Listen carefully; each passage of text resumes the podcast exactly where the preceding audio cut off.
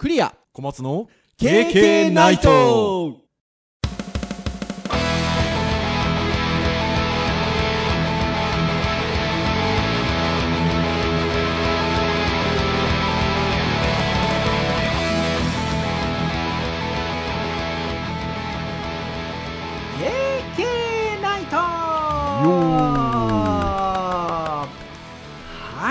ことで第412回の配信でございますお届けをいたしますのはクリアとはい、小松です。どうぞよろしくお願いいたしますはい、よろしくお願いいたします。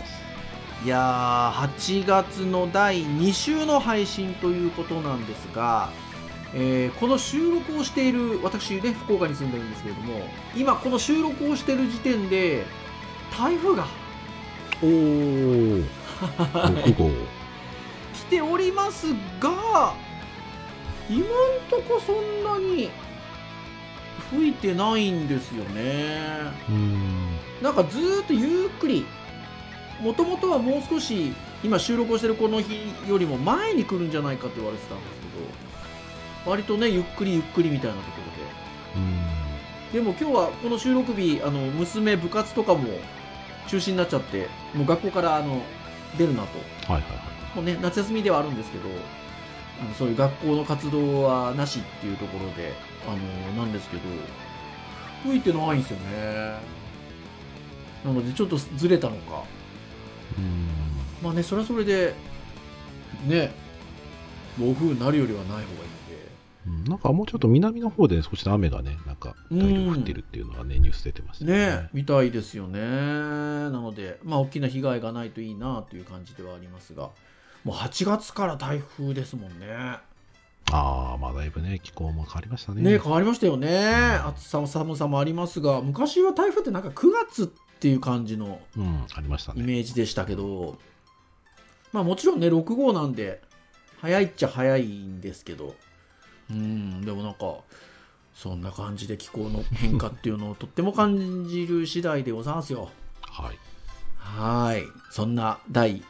412回でございますけれども前回は日本文具大賞2023についてということでとってもシンプルで分かりやすい タイトルをもとにはい。しかも、えー優秀賞等々の、あのものからいくつかピックアップをしてお話をしましたがこれが SNS でシェアしたら意外といいねがついたうん。あのやっぱ好きなんですねみんなね。うん、だと思いますよ。ねえ。文具。まあなんか身近に置きやすいですしね。あの手に取りやすいっていうんでしょうか、うん。文具はね。うんとてもいいなっていうふうに思いますね。なんかあのサステナブル部門が今年から追加になったということでなんかねこれまでに比べると地味ではございましたが。まあ、そうですね。まあただただやっぱりなんか文具っていうのはなんか普段自分の身に置く近くに身近に置くものなのでやっぱご興味がある人多かったんだなというところで。また取り上げたいですね今後もね。まあそうですね。はい。てなところでございますと。はい。そういった中でじゃあ今回はということなんですが、えーエディケーション教育会ということではい。まあ何を話そうかなというところなんですが最近はあのあれなんですよ。もう小松先生がですねネタ帳的なところでいくつかピックアップをしておいてくださいましてですね。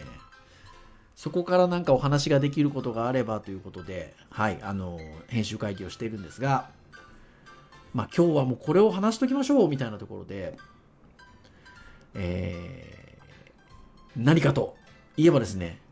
まあ、アフターコロナで人に会うのが辛いみたいなことが結構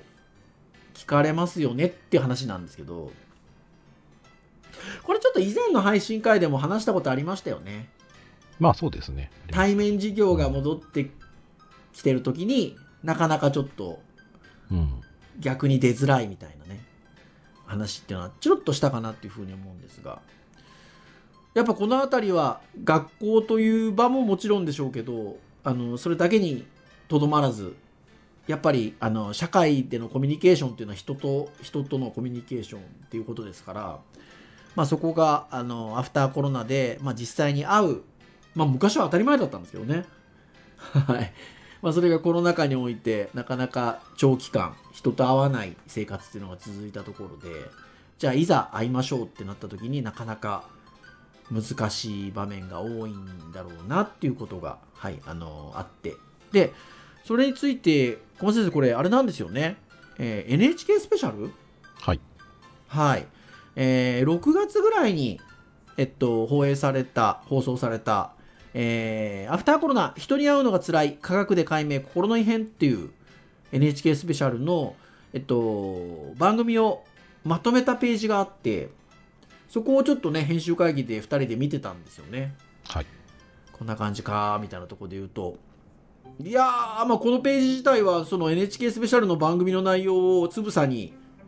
まとめてるので大変なボリュームで。っていう感じなんですがそのまさに科学で解明ということですのでそのなんで人に会うのが、まあ、それだけ辛く感じるのかっていうことをいろんな視点であのアプローチしてるんですよねこれね。そう、放送をね、うん。もしかしたらこれ聞いてる人見たかって人いるかもしれないんですけど、うん。非常に興味深い、なんか、興味深いですね。ですので、ちょっとね、全部をあの話していくわけにはいきませんので、いくつかちょっと気になるところをお話ししつつ、ぜひ皆さんね、あの NHK スペシャルだとひょっとしたらね、あの NHK の有料サービスとか入ってたら、番組見れたりとかね、するかもしれませんので、まあ、もしご興味がある方は、あのそういうウェブまとめのウェブサイトをご覧になったりとかですね、あのアーカイブ放送なんかをご覧いただいたりとかですねしていただくといいんじゃないかなっていうふうに思いますのでちょっとこの NHK スペシャル。アフターコロナ。人に会うのが辛い。科学で解明。心の異変。というね、えー NHK が出している。まとめページをちょっと。参照しつつお話をしていければなというふうに思います。はい。はい。というところで、じゃあということなんですが、記事のスタートは2023年5月8日に国が新型コロナウイルス感染症の位置づけを5類相当に移行したということで、えーまだウイルスのリスクがなくなったわけではないものの、マスクの着用は個人判断とされっていうことなんですが、もうだいぶ、えっと、この間、ちょっと僕、家族で星のコーヒーにモーニング食べに行ったんですよ。はいはいはい。もうそうすると、僕らマスクして行ったんです。うん。で、なんですけど、もうマスクしてる方が少数派でした。うーん。してない人の方が多い。もうだからそんそんな感じですよね。うん。僕もうもう、ん、前はしてないことで、ちょっと見られてるかもっていうのが気になってた時期一瞬ありましたけど、はい。しないようになって、もうあんま気にならなくなる。電車の中でもしてないのでう。ーん。ねえ。なので、本当に、あの、社会は一気に賑わいを取り戻し始めてますっていう記事からスタートして、文章からスタートしてるんですけど、まあ、ただしということですよね。まあ、3年間、ずっと、まあ、人と話せるのはリモートの画面越しというところで、えー心の異変が起こっているというところであるということですね。なんかあれみたいですよ WHO の報告っていうところで言うと不安障害が25%増加してるっていう結構な量ですね。ねえまあまあまあまあでもそうですよね普段当たり前にやってたコミュニケーションが損なわれたわけですからねうん。まずあのその期間長長い期間に対してまずはあのまあ心の障害も含めまずは影響が出たというところなんですけどじゃあって考えたらじゃあコロナ禍がだいぶ明けてきてそうやって3年間ちょっと辛いちょっと人とコミュニケーションが取れないであるとかっていう続いた中でおおじゃあもうたあの積極的に行こうぜってなるかっていうとなんかそうならないって話なんですよね。うーん。そうみたいですね。これはどうなんでしょうね。単純に考えると人ってやっぱり慣れちゃうんですかね。そうですね。なんか前にもね、この近い話をしたときに僕言ってたのは、その、コミュニケーション能力の筋力が落ちるみたいな話をはいはいはいはいしたはいはい。ことがあるんですけど、まあ結局、なんかここにもね、記事で書いててなるほどなと思ったのは、その、そもそも普段からね、コミュニケーションを取る上で、はいその、まあ好きな人嫌いな人だったりとか、そのはい話すっていうことに対して、まあはい少なからずその、頑張ってたと。負担はねそう、ね負担はあり、でもその中でも、その、やっぱり人に会う喜びっていう部分と、負担の部分とバランスを取りながらやっぱり生きているみたいな話があって、うん。でこれは極端にやっぱりなくなっちゃうところで、まあ、そもそもそういったその人と会う時の喜びっていうのと負担っていうところで言うと喜びを得たいっていうのが薄れちゃってる、うん。そうすると会うのはやっぱり基本的にすごい負担になってしまってバランスが取れないっていう感じ。うんのが、まあちょっと読んでいてそうなのかなっていう感じはちょっとしましたね。いやーほんとそうですよねあとはなんかね途中の記事,、あのー記事であるのは要はコミュニケーションを取る直接的にコミュニケーションを取る機会がとても少ないのであのー例えば女性の方で、えっと、コロナ禍だった時にアルバイトでテーブルに仕切りがあったとはいはいはい。でお客さんにそれ外していいかって聞かれて感染症対策なので申し訳ありませんとこお断りしたらバカ野郎と怒鳴られたと。うん。で要は極端にその対面の経験っていうのが少なくなってる中でその少ない体験の中でそういうちょっと心になんでしょうね辛い経験っていうんでしょうかね。のがあるとまあとってもそれが心のハードルになるっていうような話もあって。そこも本当にあるあるでしょうね。うんなんか人とのコミュニケーションを取るっていう機会が少ない中でちょっとそれが辛い経験だとするとなかなかじゃあ戻りましょうっていう時に戻りづらいっていうまあ自分の中で消化しきれないでしょうねねえすごく言われて辛い気持ちになってそれはどうしてもやっぱり頭から離れないっていうの負担になりそうな感じがしますね。いやー本当にそうですよね。であのーまたこれもあの一応統計統計というかあの取ってるんですけどあのそのコロナ禍明けでこうなんて言うんでしょうね人とのコミュニケーションが難しいと感じてる人の多くがもともと人付き合いが苦手じゃなかった人が多いっていうねああはいはい、はい。書いてありますよね。うんあとは人が好きか嫌いかみたいなところで言うとどっちかというと好きだっていう。うん。ぐらいの感じの人たちが人と会うのが不安と訴えているっていう。うんところなんですよね。な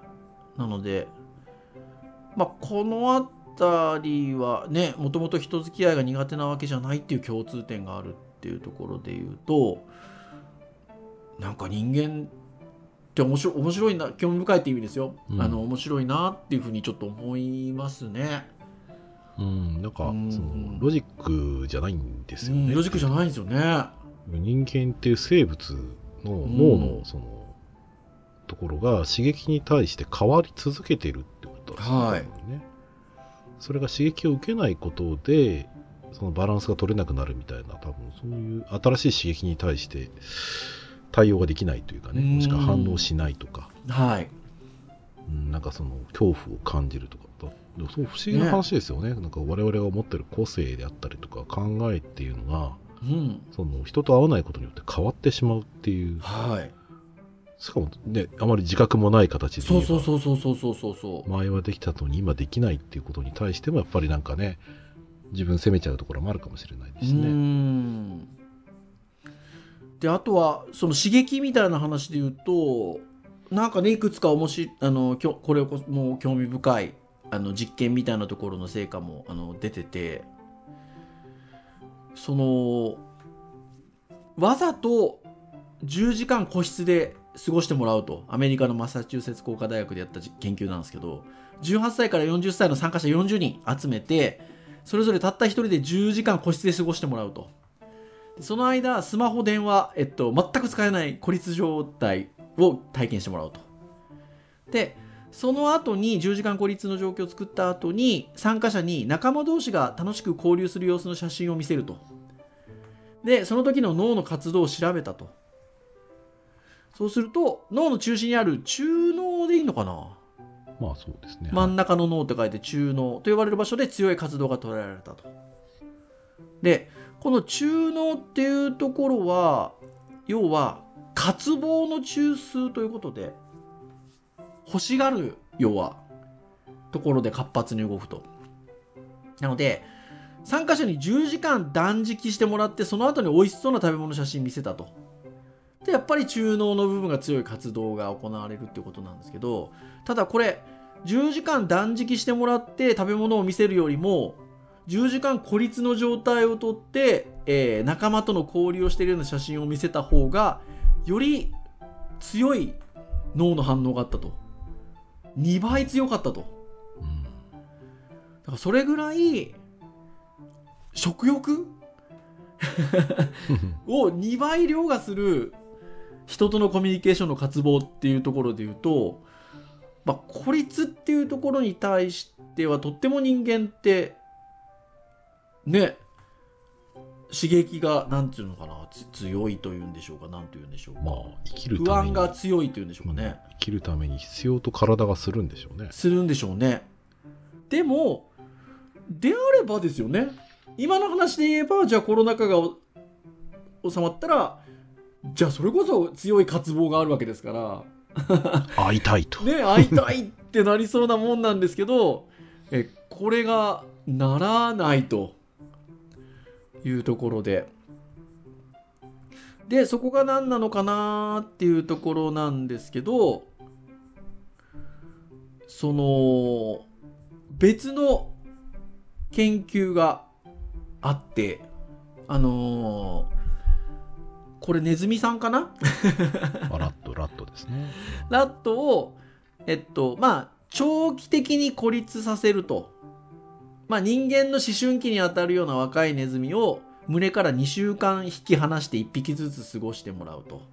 まあ、寿命寿命が短いネズミにとっては2週間というのは人間の数年と同じぐらいの長期間というところで、その後、ね、2週間ほど引き離した後に初対面のネズミと合わせてみるということで。そうすると、ずっと群れで過ごしてたネズミの場合は、すぐに匂いを嗅ぎ取って積極的に触れ合い始めるということで、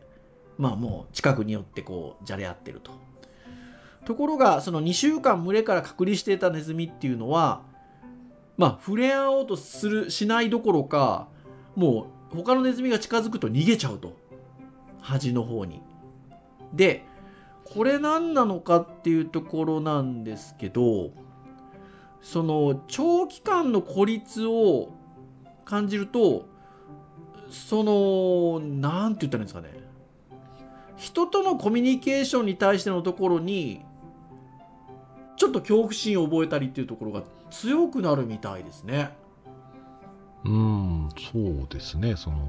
この辺の書いてる言葉で言うと報酬系の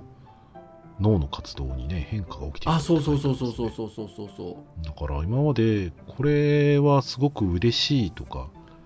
欲しいなと思ってたものが、まあ、ちょっと違うものに変わってきてるっていうことですよね。そうですね。会いたい会ったら嬉しいみたいなところが逆にその何かその自分がそれが望むものとは違うものに変わってきてしまっている脳が変化してるってことですよね。そうですよね。だから報酬系っていう話で言うと孤立感がない人と長期の孤立感があった人に対して、えーまず、えっと、お金の写真と仲間と交流の写真を見せると、えーまあ孤立感がない人に関してはどっちかっていうとお金よりも仲間との交流の写真の方に脳が反応すると。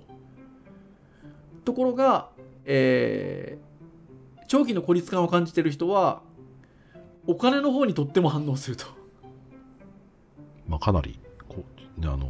仲間との交流はマイナスではないけど、まあ、かなり減ってますね。減ってると。で逆に恐怖心恐怖を感じる脳でこれで爆発をしてる写真と人が殴られてる写真を見せた場合に孤立感がない人はその爆発の写真も人が殴られる写真もまあほぼ同じぐらいの感じで恐怖心を感じると。ところが長期の孤立感を得てる人は爆発の写真よりもかなり高い恐怖心を人が殴られる写真を見ることによって感じると。なので人に会わないことでその人とのコミュニケーションを取るっていうところの要はだから恐怖心だったりとかもしくはまあ喜びが減ってるっていうことは何でしょうねあのそこに対してのストレスがかかってるっていう状況なのかなと思うんですけどだから長期間孤立するとそっちの方に振り切っちゃうってことですよね。なんかそうですね。そこまでの長期はい間孤立感がないと人は基本的には渇望するはずなのでうん。っていうところなんですけど。ある一定の時間過ぎてしまうとその他者に会いたいっていう渇望が他者に対する不安や不安の方がまあドンってね。脳が活動するようになっちゃう。でかくなるんですね。なのでまあそうなるぐらいの3年間だったってことですよね。まあまあまあ完全にこれとはね実験とは違うにしても、はい。そうですね孤立感特にね大学なんかだと一人暮らしの子があそうそうそううんその話もありますよね。うんなんでそうすると影響がかなりあったよねここ特に3年間ははい。まあ、今小松先生がお話しされたところで言うとこの記事にもあるんですけどまあ大学生だったり20代前後っていうのは、えっと、一人暮らしが多いとあの環境的に。なのでもともと孤立化しやすい環境にあってさらに、えっと、コロナ禍ってなった時に人とのコミュニケーションっていうのは極端に全体的に少なくなってるので、えーまあそういうちょっと20代前後の若い人たちっていうのは余計ちょっとその影響を受けやすく、まあ、孤立化を強く感じるようになったんじゃないかっていうような話もあって。はい。っていうところですね。うん。いや怖い怖いですねこれ結局だからあの本人は昔はできていたことがその孤長期孤立することによって昔できていた渇望していたものが恐怖に変わっちゃうっていうちゃうのがっていうね。うん。だからまあ我々言ってたそのちょっとその筋肉を鍛えコミュニケーション筋力を鍛えるとかそういう次元の話はもうない。ないんですよね、うん。脳そのものの変化になっちゃうのでまあこれはそのやっぱり脳が、ね、出す命令って強烈なのでうん自分がやりたいって強く思っててもねなかなか上がられるものではないと思うので、うん。結構この長期の孤立感っていうのは怖い問題だなってちょっと読んでて思いました、ね、いや本当そうですね。だからやっぱりなるべく人と接するなと、まあ、言われ続けてきた3年間というところでなかなか元に戻るのも難しい状況はあると。っていうところなんですが一方でこれもなんとなくね僕とか小松先生もあのこのポッドキャストの配信でもまあ対面の重要性うん。みたいなところでいろんな視点で話してるかなとは思いますが、えっと、そのあたりもこの番組ね、科学的にっていうあのキャッチがついてるのでっていうところなんですけど、実際じゃあ人と会う、えっと、そうじゃなくてリモートで活動で科学的にいわゆる脳の脳の活動として何か大きな違いがあるのかっていうことを割とさあの後半まとめてくださってるんですけど脳の動機脳活動の動機ですよ小松先ね、そういう現象があるっていうのは生初めて知りました、動機ってあれですよ。えっと皆さんあのいわゆる同じ時期って書いた字ですよ。動機。動機息切れの動機じゃないですよ。脳の活動がまあ同期する動機現象はい。あの同じえっと反応し合うっていう言い方がイメージしやすいのかな。はい。まあまあまあ最近だとワイヤレス Bluetooth イヤホンをね頑張って動機 っていう。でやっぱりあの初対面でのオンラインでのコミュニケーションでは脳活動の動機が起きないと、はい。明らかにあの対面での、えっと、やり取りの方が、えっと、脳の活動の動機が起きやすいんですよね。これあの脳の血流量とかがちゃんと同じように変化するっていうあの対面でやってると。はい。でこれが明らかにリモートの場合は少なくてそれが何もしてない状態と同じなんですよね。うん。っていうぐらいやっぱりこう脳の活動対面することによって脳の活動が同期するっていう状況があの抑えられると。なのであの逆にリモートってリラックスして喋れるのかなと思ってたのでっていうようなこうこの番組出てる人のコメントもあるんですけど意外とそこがやっぱりオンラインっていうのは同期しづらいと。はい、これ結構重要ですよね。そう最初読んでる時ねその動機するしないのメリットデメリットはよく最初分かんなかったんですけど、うん。ここに書いてある一文で僕がそうなのかと思ったのはこのうん。脳活動のうん。動機が起きるのはうん。お互いにうん。感情を共有できている状態だと言いますって書いてある。そうなんですよね。だから言ってしまう対面である場合には嬉しいだったり楽しいだったりそういった感情が共有が起きやすい。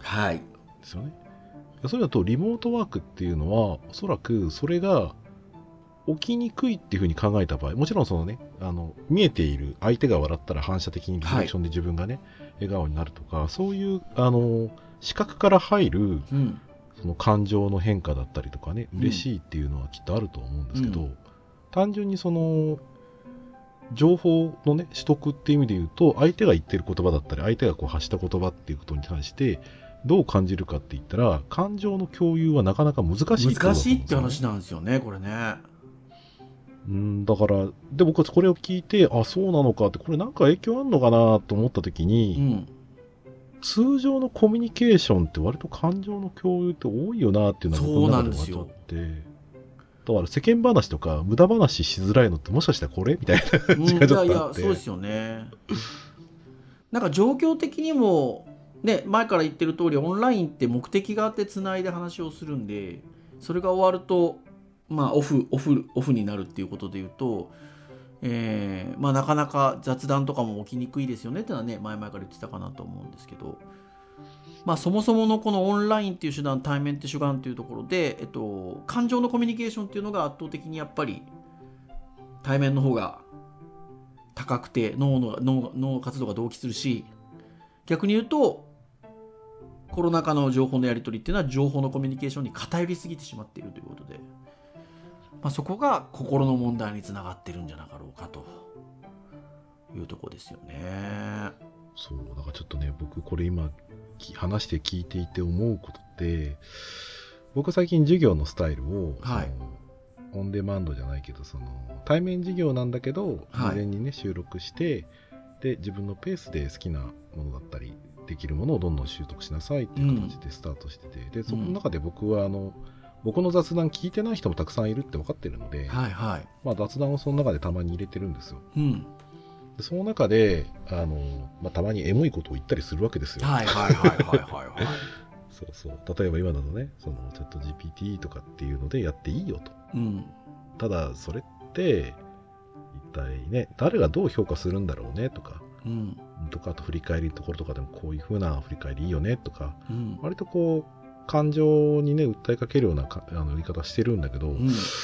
これもしかして伝わりにくいとはいはい。そうオンデマンドとねオンライン違うんだけどうん。そうか、そういう対面でその授業をやる良さっていうところの一つのもしかしたら理由として大きいかもなっていうのはちょっと授業によってはありますね。いや、そうですよね。うかな授業によっては情報だけの方がいいっていうのもちょっともしかしたらあるかもしれないですよねで。すね。うん。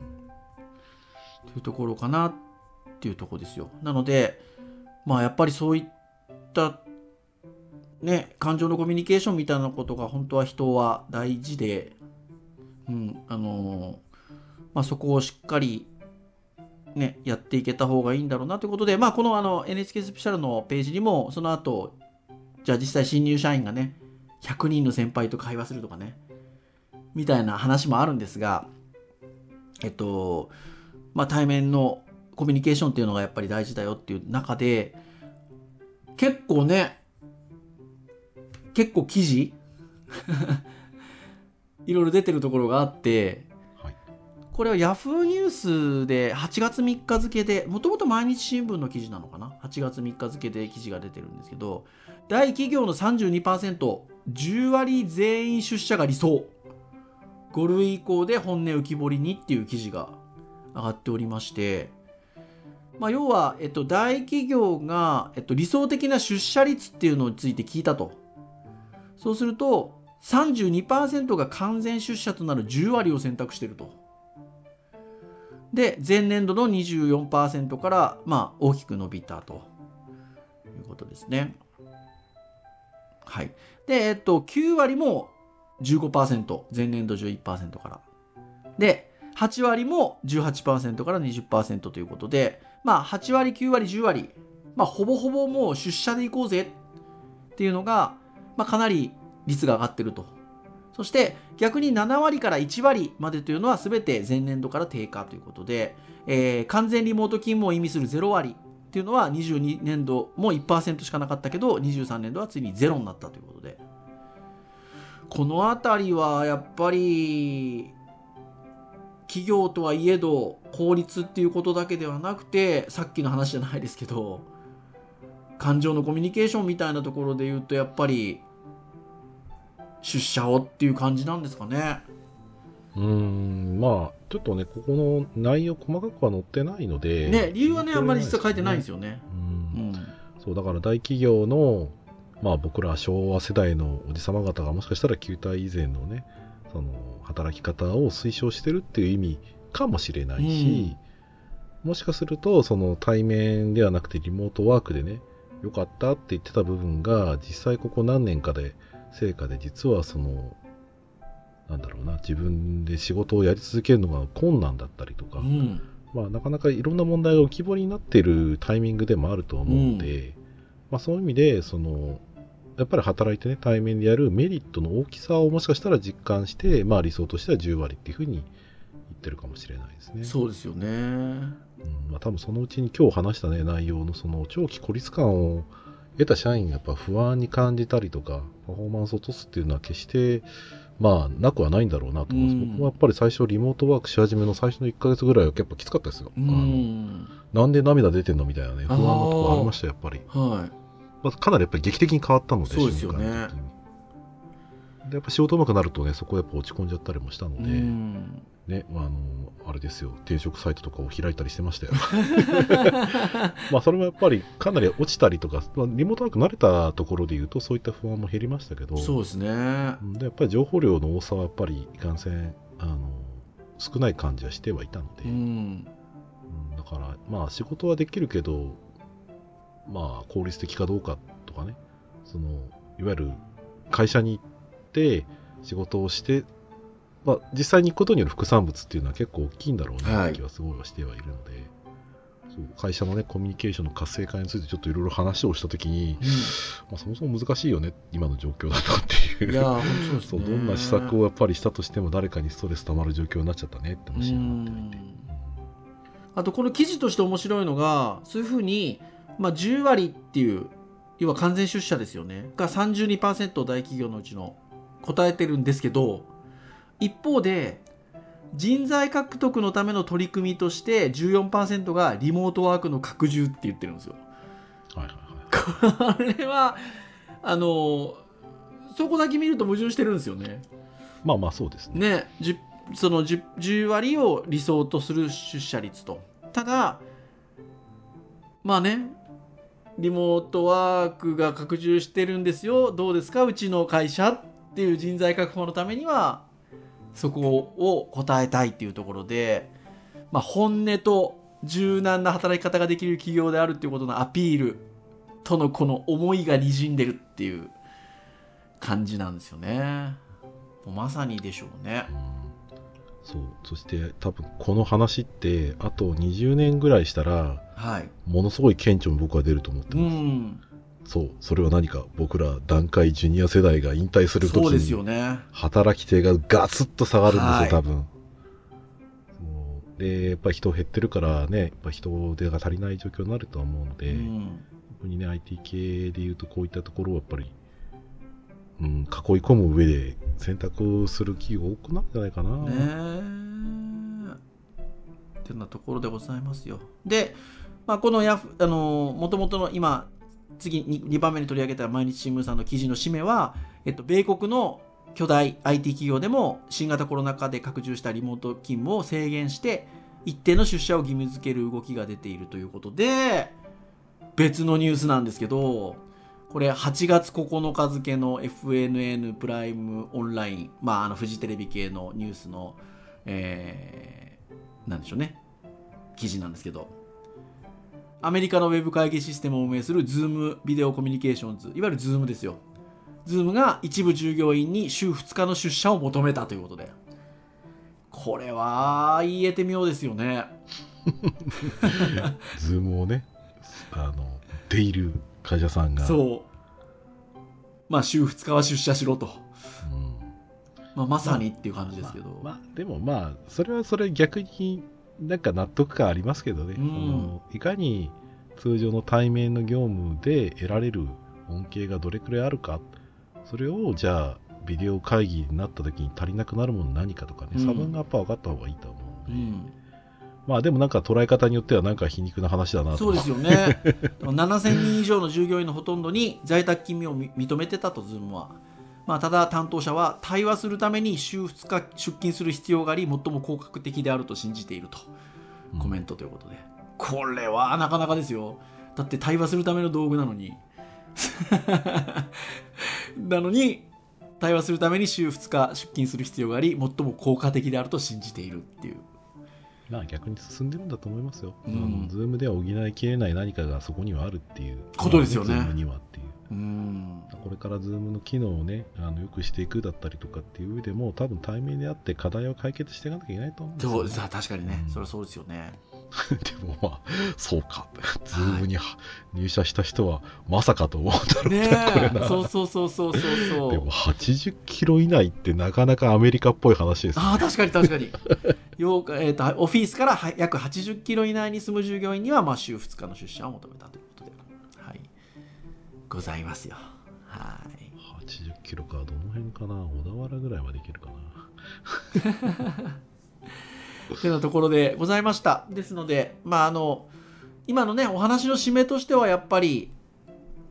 実際に会うっていう対話が重要ですよね。感情のコミュニケーションをもっていうところでありただ、えっと、今日の話の前半のところで言うとそれが科学的に言ってもちょっと孤立する時間が長く続いたのでその対面というところへのこうストレスや難しさっていうのも一方で増えているという中で、はい。まあ、なので、まあ、そこをねバランスよく徐々に、まあ、一気にいっちゃおうとするから難しいんですよね。まあ、逆に言うと。そですね。そうそう。だからまあ徐々に徐々にというところで以前の対面のコミュニケーション以前と同等ぐらいのところまでね戻していくといいんでしょうね。はい。個人的にはもう昔から言ってるのは3ヶ月対面3ヶ月リモートとかが僕は理想はいはいはいはいはいはいはい。いや本当にそうですね。まあまあもしくはこういったね週2回とかでもいいと思うんですけどね、いや大事だなと思います。はい、はい。ぜひぜひ皆さん。今日取り上げた記事特にあの NHK スペシャルの記事のページまあいわゆる番組もそうですけど全然ボリュームたくさんあるので。今日あのちょっと私と小松先生お話し差し上げた内容をはるかに凌駕するようなものがダッと載っておりますので、はい、ぜひご覧になってみていただければなというふうに思います。はい。はい、ということで KK ナイトは毎週木曜日に配信をいたしております。公式サイトアクセスをしていただきますとプレイヤーがサイト上にございますのでもうそのまま直接聞いていただけると。ただし Spotify 等々の購読登録サービスで登録をしていただきますと配信されるや否やですね皆さんの端末にデータがシューッと飛んでったりとかですね、えー自分の好きなタイミングで、はい、聞いていただけるかなというふうに思いますのでぜひぜひそちらもよろしくお願いいたしますと。いうことでございます。はい。では以上といたしましょう。お届けをいたしましたのはクリアと。はい小松でした。それでは次回413回の配信でお会いいたしましょう。皆さんさよなら。さよなら。